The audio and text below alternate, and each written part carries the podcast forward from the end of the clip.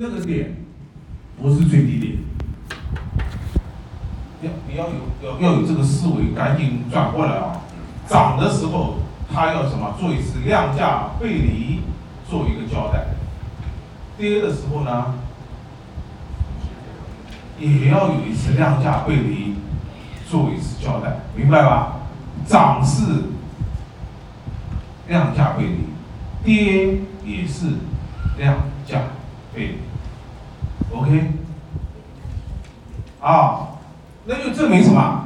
当时如果你不看后面，其实如果你有这个理论的话，你就知道那个不是最低点，那个不是最低点，它一定还要什么来破一破。我有时候讲它，你们有没有听到我讲过吗？那个点明天还要再来破一破，讲过吗？还记得吗？哦，当时你不知道我在讲什么，不知道我的理论从哪里来，你现在知道了。啊，我做一次自我解剖大揭秘，啊，以后你们都跟我一样，可以去讲盘，啊，这个你看，来破了吗？来了，量价背离了吧？反应要快啊！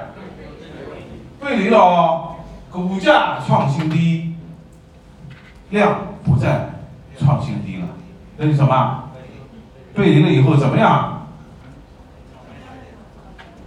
早买点，谈了吗？谈了，谈了吗？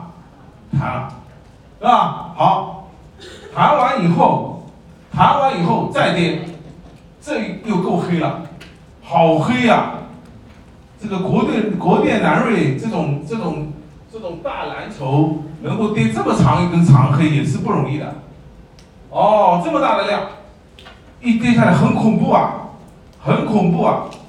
但是，但是这个量，这个跌一跌，是吧？我们有两套理论可以，这个地方你要你要觉得要有这个感觉。一个，连续下跌的尾声出长黑，你不要再怕了。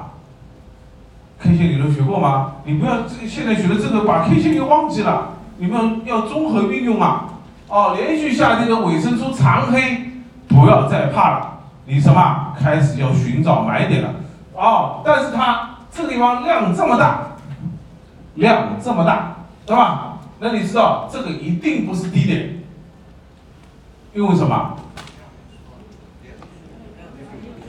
他没有被交代过，没有被交代。第二天他怎么弹了嘛？弹了，第二天弹了啊！但是这个弹上去你要激动吗？不要激动，因为你知道。你知道那个点没有被交代过，没有经过量价背离，它一定是什么还要再来的。你的宝马停在这里，你不要以为宝马老是停在高位哦，宝马也有停在低位的时候啊，也有停在低位的时候，它的理解或者它的这个核心原理一定是背离，哦，你要记住这句话，它的核心原理一定是背离。